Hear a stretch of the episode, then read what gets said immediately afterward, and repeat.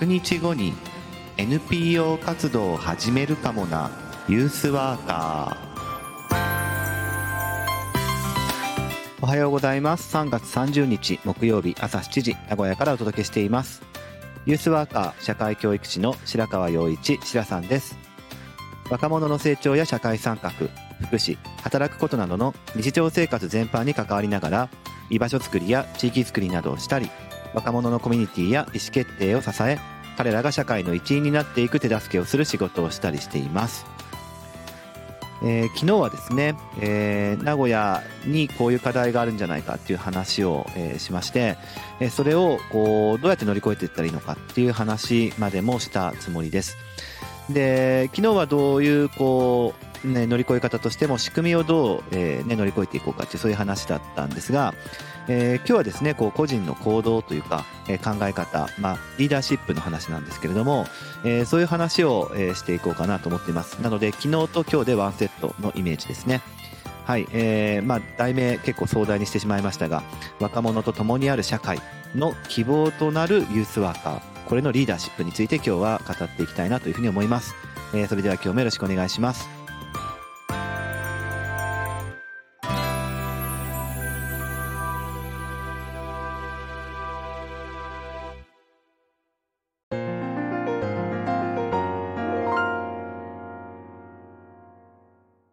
えー、本当にですね、ユースワーカーっていう、えー、存在はですね、えー、この今日の見出しにも書いたんですが、若者との若、えーと、若者と共にある社会、えー、言えなかった、えー、大事なとこなのに、えー、若者と共にある社会ですね。えー、っていうことを、こう、とても大事にする、えー、しようとする存在かなというふうに思ってるわけですね。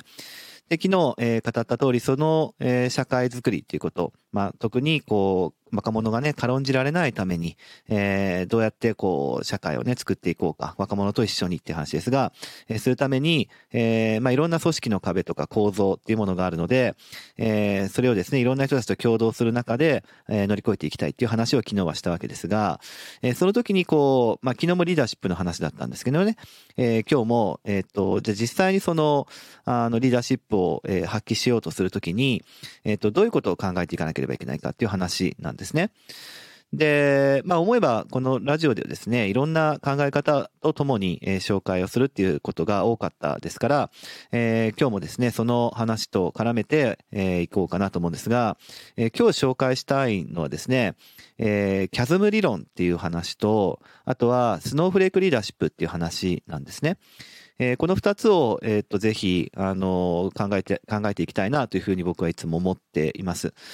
あの、一つ目、キャズム理論っていう話なんですが、あの、イノベーター理論って言われる分野があって、ですね。で、その中の、こう、マーケティングの分野で、えー、言われる、まあ、話なんですね。キャズム理論。で、キャズムっていうのは、あのまあ、英語なんですけども、溝って意味ですね。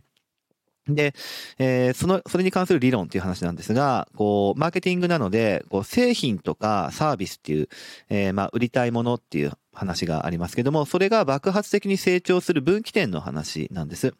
えー、なんでこれがユースワーカーと関係あるのかっていう話はちょっともう少し聞いていただいて、えー、とにかくキャズム理論っていうのはですね、何かがこう、すごい加速度的に爆発的に成長するっていう、えー、ことを起こ起こすためには、えー、そのキャズム、溝っていうものを超えなきゃいけないんだっていうところを言ってくれてるっていうのがあって、えー、その溝、えー、っていう存在に、えー、しっかりこう意識を向けようよっていうことを学ぶことができるんですね。で、その話を、えー、まず簡単にしますけども、まあ、キャズム理論っていう前提なんですが、そもそも、こう、製品とかサービスっていうものが広まっていくため、えー、広まっていこうとするときに、えー、トレンドに敏感な人とか、えー、は、まあ、すぐ、そのね、製品とかサービスを買ってみよう、試してみよう、みたいな、えー、ことをするわけですけども、でも結構ほとんどの人はですね、関心がなかったり、えー、そういうトレンドっていうものに対して、えー、ちょっと慎重だったりとかして、えー、いるわけですね。で、そういう、こう、購買層っていうんですかね、えー、購買層の中でも初期の、えー、購買層と、まあ、後期購買層っていうのがいて、えー、そこに、えっ、ー、と、大きな溝、キャズムがあるんだよって、そういう話なんです。で、購買層をキャズム理論では、えー、5分割してるんですね、5つ。で、最初の2つが初期購買層で、で、後期購買層っていうのが残りの3つっていうことなんです。でですね、パーセンテージでいくと、こう、後期購買層の方が、えー、もうほとんどの、えー、パーセンテージを示しているわけですね。えっと、80何パーセントだったかな？えっと、84%だったかなというふうに思うんだけれども、えっと、まあ、結構な割合が後期購買層になっていくっていう話なので、実際こう何かを広めていこうとするときには、えー、後期購買層に、えー、リーチしないと、実際は社会的に広がったっていうふうに言えないわけですよね。えー、っていうことが、こう、言えるわけですね。で、じゃあ最初の二つ、え、どういうような人たちかという話なんですが、えー、キャズム理論ではですね、え、イノベーターっていう購買層と、アーリーアダプターっていう購買層なんですね。え、イノベーターっていうのは、もう最も、え、最初の、え、時期に製品とかサービスを試してみたい、採用してみたいって思う層ですね。え、まあ、イノベーターなんで革新者ってことですよ。で、市場の2.5%ほどっていうふうに言われていて、もう本当に一握りですね。えー、で、こういう人は、あの、情報感度とか好奇心がめちゃくちゃ高いのですよ。えー、高くて、まあ、製品とかサービスの新しいっていうことに、え、非常にこう価値を見出す。えー、もう最初に飛びつく人っていう感じなんですね。でも2.5%しかいない。で、次がアーリーアダプターですね。えー、初期採用者っていう感じかな。えー、初期採用者っていうのは、こう、さっき言ったイノベーター、すごく一握りの、えー、人の次に、えー、製品やサービスっていうのを採用する層ですね。で、これは大体13.5%ほどの割合だというふうに言われていて、で、こういう人たちは、こう、普段から情報のアンテナを広く張っていてですね、えー、まあ今インフルエンサーって言葉がありますよね。影響力を持つ人みたいな。で、このインフルエンサーっていう人は、もちろんさっき言ったイノベーターの層もいるとは思うんですけど、まあ、結構の人がアーリーアダプターに近いかなと思いますね。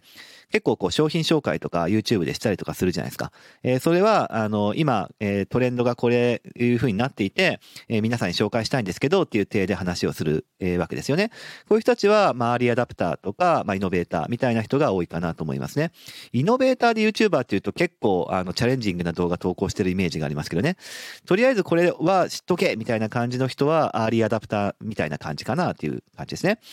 で、まあ、なので、こう、インフルエンサーがそこのアーリーアダプターに多いもんで、えー、そのため、こう、キャズムっていうのをですね、えー、その次に控えてるんですが、このキャズムを超えるためには、まずアーリーアダプターを攻略していこうっていうところが、こう、イノベーター理論ではとても大事になっていきますね。どうアーリーアダプターまで、えー、のところまでリーチするかっていう話ですね。で、えー、キャズムがあるんですが、その後にアーリーマジョリティっていうところに行きます。後期購買者ですね。で、アーリーマジョリティっていうのは、まあ、前期追随者みたいな感じなんですが、えー、まあ、キャズムっていう大きな溝があるんですけど、まあ、そこで隔てられたメインストリームの中でも、まあ、その中でも、こう、初期、の方に、こう、製品とかサービスっていうのを、こう、試してみたい、採用してみたいっていう層ですね。で、これはもうパーセンテージ結構多くて、市場の34%ですね。だから3分の1ぐらいの人たちは、このアーリーマジョリティに属してるっていうことですね。で、なので新しいものに対しては、さっき言った初期購買層であるイノベーターとかアーリーアダプターよりは、まあ慎重なわけです、結構。えー、本当にそれって役に立つのかなとか、これって安心なのかなとか、これって、えー、本当にいい製品なのかなみたいな慎重なんですけど、でも、あの、さっきの、えー、紹介したインフルエンサーとかのアーリーアダプターですね。これの意見には大きく影響を受けるんですね。で、実際に買うか試すか、実際に行動するかみたいなところには、えー、キャズム、大きな、えー、溝があるんだけども、えー、やっぱりアーリーアダプターからの影響をかなり受けるっていう層がアーリーマジョリティになってきますね。で、その次ですが、レイトマジョリティですね。さっきはアーリーでしてでしたから、早いっていう意味でしたけど、えレイトマジョリティ、遅いってことですね。後期、まあ、追随者みたいな感じですが、えっと、彼らは、新しい製品とかサービスに対して、どちらかというと消極的な層ですね。そうですよね。さっきのアーリーマジョリティは、まあ、あの、比較的、こう、初期の方に製品とかサービスを採用するマジョリティなわけですから、えー、今度は逆に、マジョリティなんだけども、えっ、ー、と、さっきのアーリーよりかは、まあ、遅い、えー、消極的に、え試してみようかなっていうのが伝わるのが遅い層がレートマジョリティですね。で、レートマジョリティはですね、こう、まあ、遅く、こう、追随していくえ多数派なわけなので、新しいものを採用する基準っていうのは、こう、そこ、身の回りに採用している人が多数派であるかどうかっていうところが、えかなり、えー、大事になってきますね。あ、みんな流行ってるって試してるんだ。じゃあ自分たちもやってみようみたいなのがレートマジョリティっていう感じですね。で、最後、ラガードっていうふうに言いますが、えー、まあ、あの、遅延がある、遅滞者っていうことですが、えー、は、製品やサービスを最も遅く採用する層っていうことですね。で、これは、えっ、ー、と、パーセンテージは逆に下がって、市場の16%ぐらいの層っていうふうに言われてますね。で、まあ、要は、あの、流行に乗り遅れてる一応変なんだけど、みんなが使ってるんだけど、まだそれやってるんだ、みたいな人たちがラガードって言われるそうですね。えー、つまりラガードが求めるのはですね、新しさっていうことじゃなくって、えー、使ってるこう製品とか利用してるサービスが定番、自分にとってこう、土定番であるということによる安心感っていうのが、えー、ラガードが求めてるっていう話ですね。えー、まあ今で言うと、例えばスマホ、えー、に対してガラケーを使ってる人ってほとんどいなくなっちゃうわけですけれども、えー、ラガードっていうのはスマホが爆発的にもう当たり前になってるっていう状況でも、えー、まあ、えっと、ガラケーを使うみたいな人たちになってくるかなという。例えばですよ。それがいいとか悪いとかっていう話じゃなくてね。っていう話です。こんな感じでイノベーター理論っていうの、えー、中にキャズム理論、えー、がありますが、この中には、えー、いろんなこう、えっ、と、製品とかサービス、まあいいこと、世の中でこう広がっていこうとする、えー、なんかよ、良いことというか、が、えー、成長するときの、あの、人の話、えー、を、えー、と説明していて、えそれが伝わっていく、こう、層には、え、まあ、あの、大きな溝があるんだってことですね。つまり、あの、今言ったイノベーターとアーリーアダプターっていう初期購買層っていうところは、比較的広がるのは早いんですよ。なんだけど、その先の後期購買者、アーリーマジョリティ、レイトマジョリティ、ラガード、ここに伝わるときには結構頑張んないとそこのキャズムを乗り越えれないっていう話なんですね。これなんとなくイメージつきませんか？あの、なんか新しいものに飛びつく人っていうのは、え、比較的やっぱ飛びつく人は飛びつくんですよ。だけどそれを社会的な当たり前にしていくためには、結構その先が、え、大事というか、時間がかかる。え、大変である。でも一回そこを乗り越えてしまうとみんなの当たり前になっていくっていうところは再び、えー、まあ比較的ですけどね、えー、スピード感が早まっていく。えー、問題はそのキャズムをどうやって超えていくかっていう話なわけです。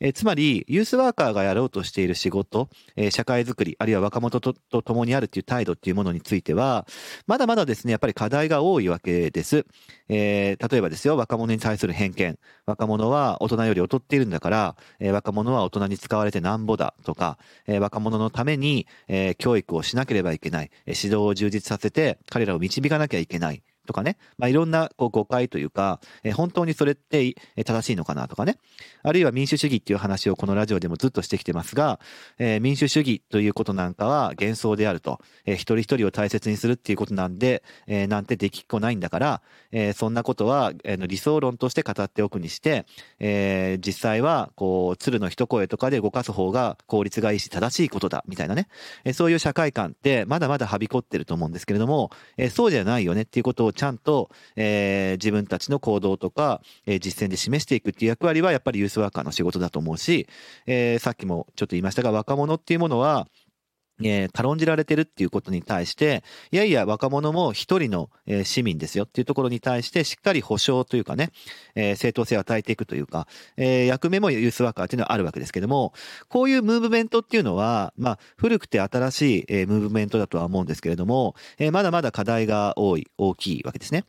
で、するときに、このキャズム理論っていうのを押さえておくことで、そうだよねって、えー、っと、共感してくれる人の存在はもちろん大事。つまり、イノベーターとかアーリーアダプターっていう人たちと一緒に何か共同してやっていくっていうのはもちろん大事。大事なんだけれども、えー、っと、昨日もちょっと言ったんですが、え体制側ですね。特に今僕がいる現場については公設民営ってことなので、行政とどう関わっていくかっていう公共を担うセクターっていうところとどう付き合っていくかっていうところは避けて通れないわけですから、そうすると公共側ですね。計画的な、えっ、ー、と、まあ、事業をしていく、まあ、行政っていうところと、えー、どう付き合っていくかっていう時には、必ずしもそこにいる人たちはイノベーターとかアーリーアダプターが多いわけじゃないんですよね。というか、えっ、ー、と、そもそもイノベーターとかアーリーアダプターっていうのは、パーセンテージとしては、えー、別に行政だろうが行政じゃなかろうが低いんですよね。ってことを考えると、イノベーターとかアーリーアダプターっていう人たちだけに共感されるような実践っていうのは、本当の意味で、えー、社会にそれを、えっ、と、認知させていこうとか、社会の普通の当たり前、えー、っていうのを、新しい当たり前を作っていこうっていうところには届かないわけですね。えー、本当はやっぱアーリーマジョリティとかレートマジョリティっていうところに届けるためにはどうすればいいかっていうことを考えるのが本当に仕事をしてるっていうことだと思っています。だから仲良しグループ、イノベーターとかアーリーアダプターの人たちだけで、えー、プロトタイプを作るっていうことだけじゃなくって、えー、そこを起爆剤にして、アーリーマジョリティ、レートマジョリティっていう人たちにも届けるように、なんとか我々はキャズムっていう大きな大きな溝、えー、困難っていうところを乗り越えていかなきゃいけないんだよっていうことを、えー、強く訴えたいなというふうに僕は思っていますね。で、じゃあどうしていけばいいのっていう話です。じゃあどうやって乗り越えていけばいいんだっていう話になった時に、やっぱり主体性っていうのが僕はすごい大事になってくると思っていて、誰かがそれをやってくれるのではなくって、まさにそういう未来が欲しいなと思う我々が行動していくって話ですね。だから主体性、つまりリーダーシップが必要になってくると思います。リーダーシップっていうのは、えっ、ー、と、すごく、こう、いろんな概念、えー、とか、いろんな、えー、語られ方がする、えー、そういう考え方ではあるんですが、ここで言ってるリーダーシップっていうのは、えー、自分で、えー、自分の、えっ、と、運命とかね、人生を切り開いていく、そういう主体性のことを言おうとしていますが、えー、いろんなリーダーシップがあるわけですが、えっと、ユースワーカーにとって大事なリーダーシップっていうのは、まあ、昨日もリーダーシップの話ではあったんですが、えー、ここで言いたいのはスノーフレークリーダーシップってやつですね。スノーフレークリーダーシップ。えー、あんまり聞いたことないかもしれませんが、えー、スノーフレークリーダーシップっていうのはですね、その名の通り、えっ、と、これ、直訳すると雪の結晶っていうことですが、雪の結晶のようなリーダーシップっていう話なんです。で、これが言われている分野は、コミュニティオーガナイズ、えー、コミュニティオーガナイジングっていう分野なんですね。あの、初回に話した話です。一番最初に僕が自分のことをどう名乗ってるかって言った時に、えー、3つあると。一つはユースワーカー。えー、一つはワークショップデザイナー。えー、で、もう一つがコミュニティオーガナイザーだっていう話をしたんですが、え、そこに戻ってくるんですよ。つまりユースワーカーはコミュニティオーガナイザーだなっていうふうに思ってるんですね、僕は。コミュニティオーガナイザー、えー、どういう人かっていうのは初回を聞いてほしいんですが、えー、まあ、平たく言うとですね、普通の市民、特別な人ではなくて、普通の人たちが、えー、自分たちがこうでありたいなって思う、えー、社会とか地域、コミュニティですね。っていうのを作っていく、えー、ことを、まあ、応援する人、え組織化することによって応援することっていうのがコミュニティオーガナイザーであり、そういう方法のことをコミュニティオーガナイジングっていうふうに呼んでるんですけど、えそこの分野の中でえ大事だなというふうなリーダーシップが、えっと、スノーフレークリーダーシップなんですよ。で、えコミュニティオーガナイジングによれば、リーダーシップっていうのは、え、そもそも3つあるよねって言っていて、で、一つは、あの、一人に、こう、すごく力が集中してしまうような、えー、ドットリーダーシップって言ってるんですけど、えー、その一人がいないとどうしようもないなっていう風なぐらい影響力が強い。それは依存でもあり、カリスマっていうとこでもあるんだけども、えー、そういうようなリーダーシップっていうものを、えー、まあ認めますと。そういうふうなものも世の中にあるよねっていうことなんですが、えー、コミュニティを作っていこう、えー、そういう、えー、自分たちの力、普通の人たちが、えー、幸せをね、えー、みんなで作っていこうとするときには、ドットリーダーシップっていうのは、あまりよろしくないんじゃないかなという話。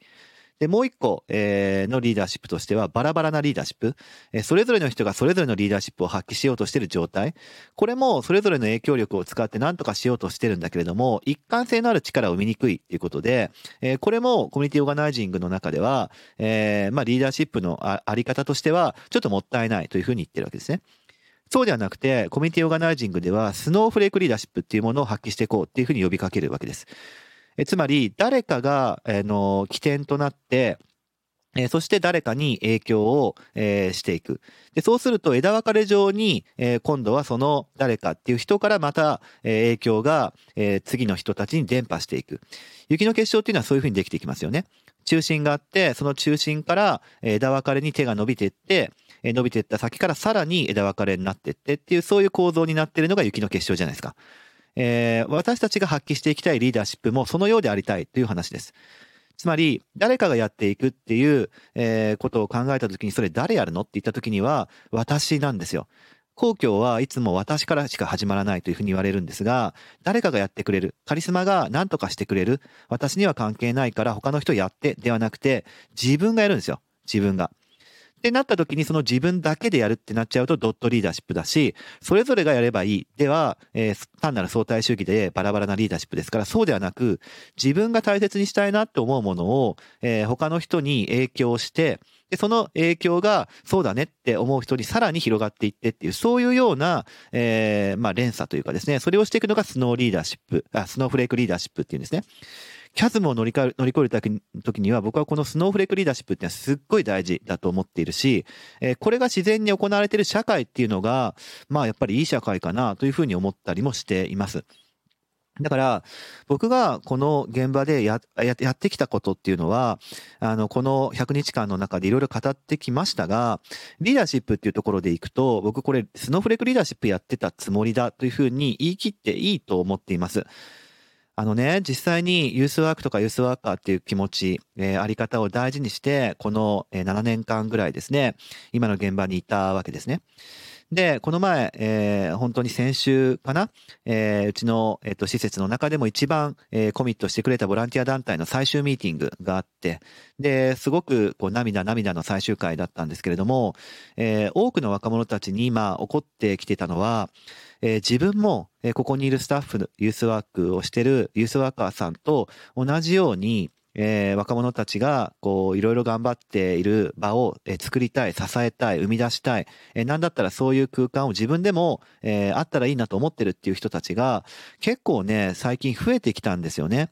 で、改めてそれを、あの、本当にやりたいと思ってるっていうふうに、えー、やっぱりこの、ね、今の指定管理者がいなくなってしまうっていう、この、えー、本当に一番最後の最後の時期だからこそ絞り出した言葉ってあると思うんですけども、言ってくれた子もいるんですよ。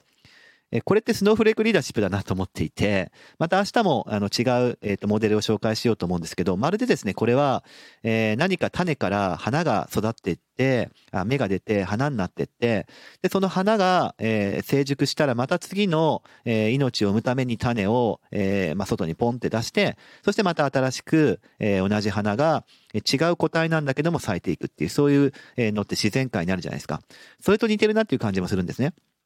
つまり、え、僕自身が影響力を持って、えー、大事だなと思うことを、まあ、若者と一緒にやっていくだとか、若者に対してやっていくだとかっていうことをこの7年間してきたつもりですね。ってなった時に、えー、僕一人でやるっていうドットリーダーシップではなくって、えー、それを、えー、そうだねって思う人たちと一緒にやってきたつもりなんですね。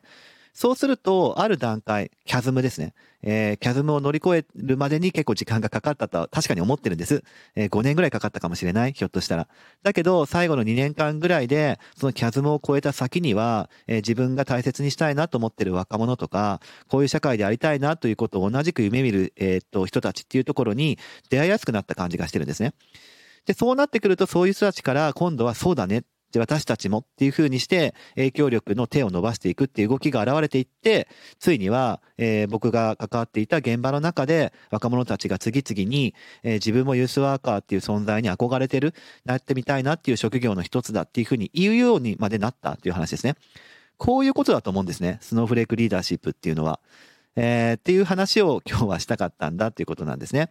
えー、ぜひですね、こう、なんか自分自身の真似をしてくださいというふうに言いたいのではなくって、キャズム理論、えー、っていうこととかを、えー、と理解しながらも、えー、希望を失わないでほしい。キャズムっていうところに対して、えー、壁打ちをいくらしてもですね、変わらないっていうふうに諦めるのではなくって、そこをどう乗り越えていくか。えー、今回でいくとスノーフレークリーダーシップって話ですが、っていうことの力を使いながら、いろんな人たちに対して影響力っていうのを、えー、発揮していって、それが、えー、みんなのものになっていく過程、それは、え、自分から、えっ、と、腕を伸ばして他の人に影響していくっていうことに他ならないわけですけれども、え、そういうことを誰もが作れるっていう、そういう話をしてみたかったと思っています。これこそ今日の見出しにある若者と共にある社会っていうものの希望となるユースワーカーのリーダーシップだなというふうに思っているわけですね。はい。えー、昨日とワンセットで聞いていただければというふうに思います。さあ、明日は3月の最終日ということで、えー、最後のお話ですね。えー、一応番組名をですね、えー、NPO 活動していくかものユースワーカーとしていますので、え、4月から、つまり新年度から、どういうことをしていきたいのかなっていう話を、え、最後にしてみたいかなと思っています。はい、えー、今日も聞いてくれてありがとうございました。明日最後ですので、ぜひ聞いてください。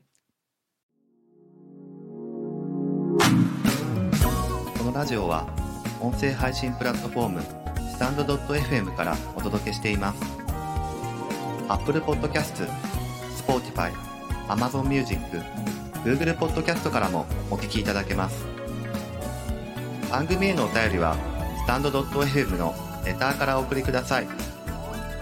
文章などのコンテンツを配信するメディアプラットフォームノートでも記事を書いています明日もどうぞ聞いてくださいねしらさんでした。